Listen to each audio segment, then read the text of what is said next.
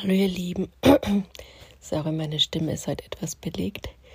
Ein kleiner Bett-Podcast mit ein paar Reflexionen zu einem Thema, das gerade für uns alle Mamas und Papas wichtig ist. Elternschaft und Kranksein. Ein Thema, ja, das in der heutigen Zeit sehr viel, sagen wir mal, Schuldgefühle, Schamgefühle, sehr viel Belastung organisatorischer Art, sehr viel Diskriminierung, alles in allem ja, mit sich bringt, ein Pulverfass quasi, hätte man wahrscheinlich noch vor ein paar Jahrhunderten nicht gedacht, dass Krankheit so eine Tragweite entwickelt, ja, aber für manche von uns ist es schon eine existenzielle Bedrohung, je nachdem, wie intensiv und häufig es auftritt, auch gerade wenn man chronische Krankheiten in der Familie hat. Äh, es ist so eine Sache, man wacht früh auf oder man geht abends ins Bett, fangen wir mal da an.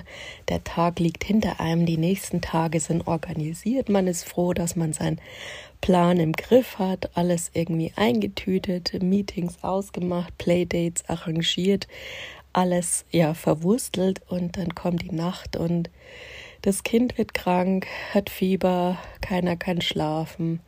Die Nacht ist ein Desaster, man ist vollkommen erschöpft, wie bei uns vor ein paar Tagen.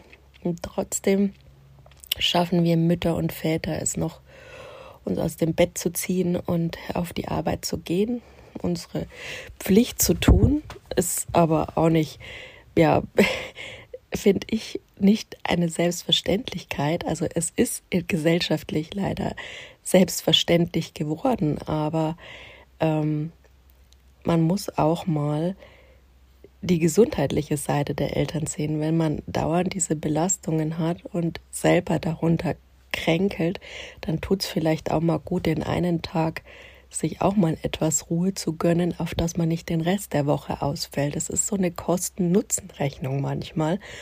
Und ich finde, viele denken da zu kurz, wenn sie sagen, ja, ich gehe immer auf die Arbeit. Und für viele, die so unbewusst leben, ist es auch immer noch, ich habe vor kurzem ganz erschüttert mit einem Herrn gesprochen, ähm, der da so meinte, ja, also ich kann das gar nicht verstehen, dass äh, diverse Leute, wenn die Kinder krank sind, äh, überlegen, nicht auf die Arbeit zu gehen. Ja, also vielleicht auch, wenn noch ein anderer Betreuungspartner vorhanden ist, aber ich als Mutter kann das durchaus nachvollziehen. Also ein kleines Kind braucht will meistens seine Mutter, ja, selbst wenn der Vater als Betreuungsperson da ist. Also sind wir da wieder bei den Rollenthemen, dass doch meistens die Mama beim Kind bleibt, weil man da einfach dieses Verbindungsverhältnis der Geburt, das gehört irgendwie zusammen einfach für die meisten. Ich sage nicht für jeden, sicher auch, wo das Kind beim Papa lebt, das ist halt eine starke Bindung zu der Person, die es am meisten betreut, sagen wir es mal so. Und wir Mütter machen das und wir Mütter fallen dann halt auch, wenn wir berufstätig sind, auf der Arbeit aus und ähm, das ist für keinen schön, für den Arbeitgeber nicht und das versteht sicher jeder, ähm, für den Arbeitnehmer aber genauso wenig.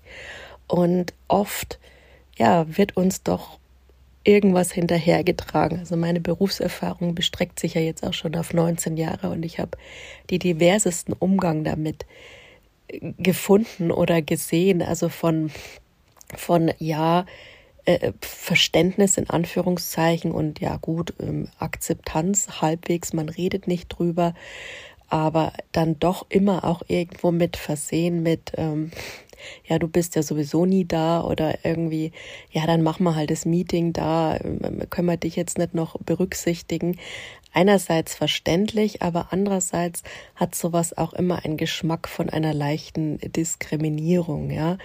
Meistens komischerweise geht's von den Männern im Geschäft aus, ja. Also meine Erfahrung möchte ich natürlich nicht verallgemeinern, aber Männer, die doch immer irgendwie, wenn sie eigene Kinder haben, raus aus der Beratungs- und Betreuungsrolle daheim sind, gehen auf die Arbeit, machen ihr Daily Business weiter, Frau bleibt beim kranken Kind. Und die meisten, die da in der Führungsrolle sind, also ich habe bis jetzt noch keinen erlebt, ich bin aber offen, für neue Erfahrungen, dass die da wirklich ähm, eine gewisse Offenheit und ein Verständnis für Frauen haben, obwohl sie eigentlich die gleiche Situation zu Hause hätten und sich wahrscheinlich auch wünschten, dass die eigene Frau äh, da akzeptiert wird und ihren Job behalten kann, ja, nur weil sie ein Kind betreut und das Ganze auf sich nimmt. Also unsere Gesellschaft braucht ja Nachwuchs. Ne? Also das Rentenmodell basiert ja auch darauf, dass wer nachkommt und wer ähm, ja, Geld verdient, auf das die Renten gezahlt werden können. Und mal abgesehen davon, dass ich das Modell nicht mehr zeitgemäß finde, ähm, ist es halt schon so, dass wir eine Gesellschaft sind. Wir sind ein Planet, ja. Ich finde es immer so witzig, wenn sich die Leute Gedanken machen, national, was können wir für den Klimaschutz tun und international werden da irgendwo äh, Emissionshandel betrieben, weil man denkt, okay, wenn ich jetzt hier ein bisschen mehr in die Luft puff, dann kann ich da drüben wieder ein bisschen weniger in die Luft gepufft. Leute, Ich denke da auch immer an Tesla. Also dieses Image kann ich nicht nachvollziehen. Also nur weil man E-Autos baut, ist man jetzt nicht unbedingt ein Umweltschützer, wenn man mal bedenkt, was da mit Emissionsscheinen für Geld gemacht wird und was da für Umweltschmutzung bei entsteht. Also naja, das Ganze mal von allen Seiten zu betrachten, tut den Menschen auf jeden Fall gut und bringt uns mehr Mitgefühl, bringt uns mehr in diese Einheit zurück. Im buddhistischen Sinn sind wir alle eins, die Natur, alle Lebewesen, ja.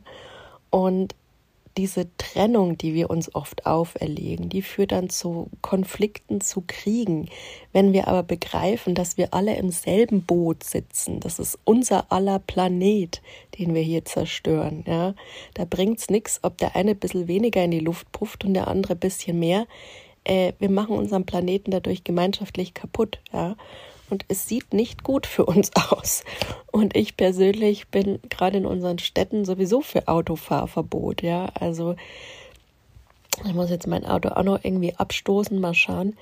Aber es macht es natürlich nicht einfacher für uns alle, aber wir haben gerade Herausforderungen, die es bedürfen, dass wir Menschen mehr miteinander sind und ähm, uns mehr versuchen zu verstehen und wir müssen auch nicht, ja, wir können uns nicht in jedem Fall verstehen. Also ich kenne auch einige Leute, klar, kinderlose Leute, ist auch jeder anders. Manch einer kann sich da überhaupt nicht reinversetzen, in, in was gerade bei Eltern losgeht im Winter mit Krankheit, dass die oft ausfallen und ja, dass es halt unbequem ist für alle Seiten und ähm, Manche sind da trotzdem noch patzig und kommen da eben mit Diskriminierung und Vorurteilen ums Eck und ach, schon wieder so eine und ja, jetzt muss mal der wieder ihre Termine umplanen und dies und jenes.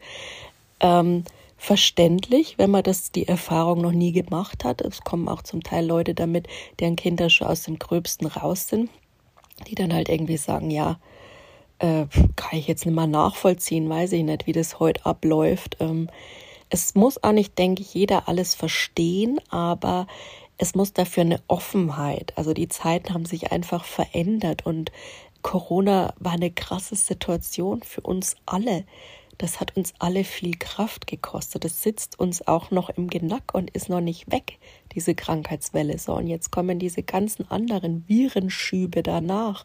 Sei es der RS-Virus, sei es Streptokokken. Gefühlt sind gerade alle Bakterien und Viren äh, doppelt so aktiv, was vielleicht mit dieser Schutzsituation, in der wir gelebt haben, ähm, ja, in dieser Schutzblase einfach, klar, meinen die Wissenschaftler, dass das ganz natürlich ist und ganz normal. Ist es sicher auch.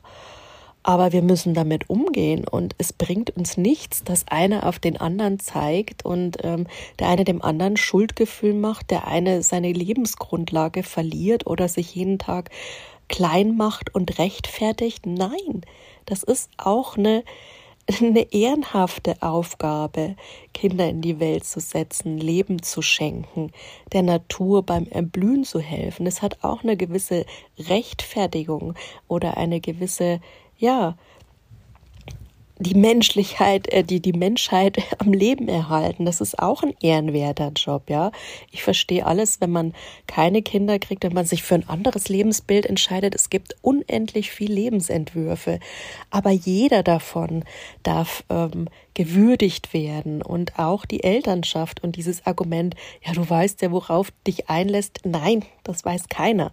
Corona. Das wusste keiner, was das dann auch für uns Eltern mit sich bringt, mit diesem ganzen organisatorischen Homeoffice und die Kinder betreuen, selber krank sein, die Kinder betreuen, 14 Tage mit der ganzen Familie zusammengepfercht sein und nicht raus können. Also ich weiß noch gut und ich möchte gar nicht wissen, was es mit der Seele eines Kindes macht, als mein Kind irgendwann gesagt hat, es möchte nicht mehr rausgehen, es hat Angst, da sind Viren draußen auf dem Spielplatz, ja. Also es, ich musste ihm dann erstmal erklären, dass es äh, nicht so ist, beziehungsweise alles nicht so einfach, sagt meinem Kind, ja, es ist schwer. Prinzipiell lag diese Angst einfach in der Luft und die ist sehr geschürt worden und jetzt dürfen wir einfach auch schauen, wie wir äh, unsere Kinder, die jetzt auch Statistiken beweisen ja auch, dass die Kinder darunter psychisch am meisten gelitten haben, wie wir unsere Kinder da wieder unterstützen und da raushelfen, ja. Viele Kinder, die jetzt vermehrt in Therapie sind und viele Eltern, die davon betroffen sind, die darunter leiden, zusätzlich zu Krankheiten und zu allem, was sie auf ihrem auf ihren Schultern tragen, haben die das auch noch zu tragen, dass es ihrem Kind gut geht, dass ihr Kind die Unterstützung kriegt, die es braucht, um zu wachsen und zu einem selbstwirksamen, selbstbewussten, gesunden Mitglied der Gesellschaft heranzureifen, dass sie lieben, ja, das ist jedes, jeder Mensch ist was Besonderes. Jeder von uns. Und das dürfen wir wieder verstehen und dafür ein Verständnis entwickeln und uns auch gegenseitig darin unterstützen, in dieser Einheit. Ähm, ich folge ja schon lange der Pro Parents Initiative, auch Münchner. Ähm, muss gerade mal schauen, wie die Dame heißt. Ich kann mir Namen immer nicht so ganz merken. Hm, wie heißt sie denn?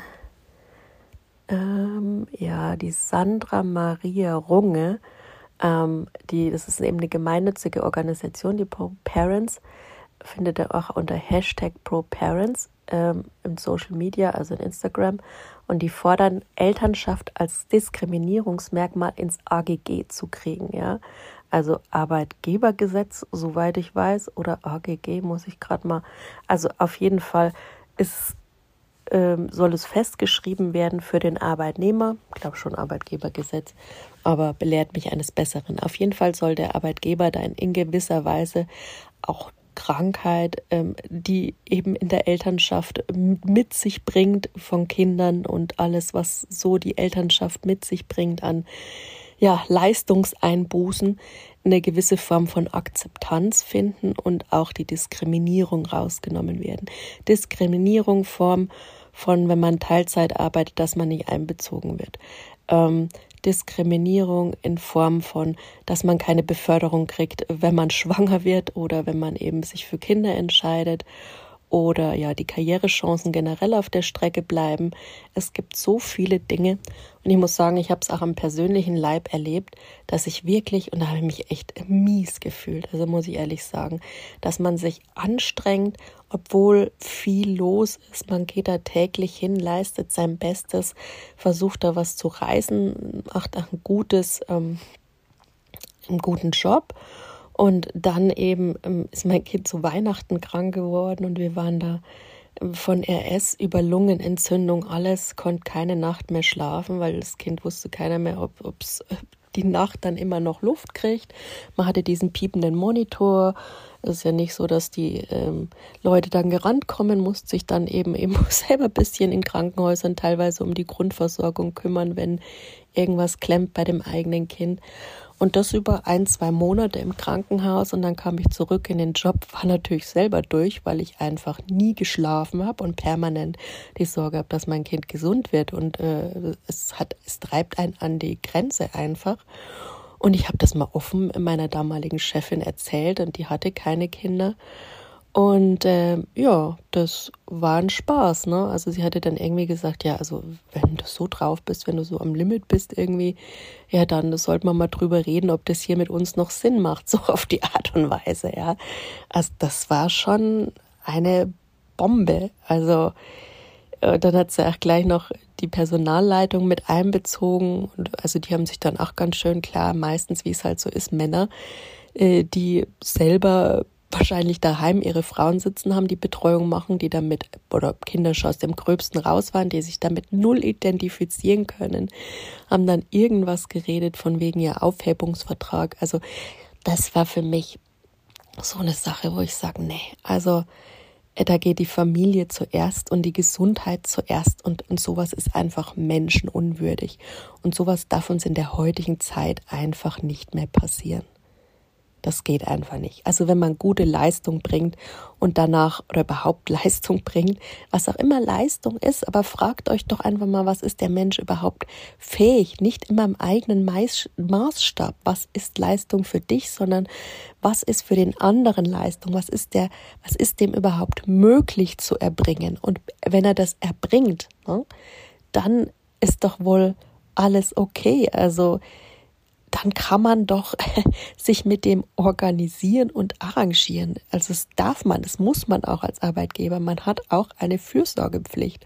Und so oft, wenn es um das eigene gesundheitliche Wohl oder das Wohl der Familie geht, gibt es da viele Arbeitgeber, leider viel zu viele, die ich erlebt habe, die einfach immer noch sagen, oh, das interessiert mich nicht und das will ich gar nicht so genau wissen und überhaupt, ja, schön, danke, äh, passt, ja die sich da so rausziehen. Und also es ist echt erschreckend, finde ich. Und ich hoffe echt, dass die Pro Parents Initiative da noch einen guten Job weiterhin vorantreibt und da noch viel erreichen auf Bundesebene.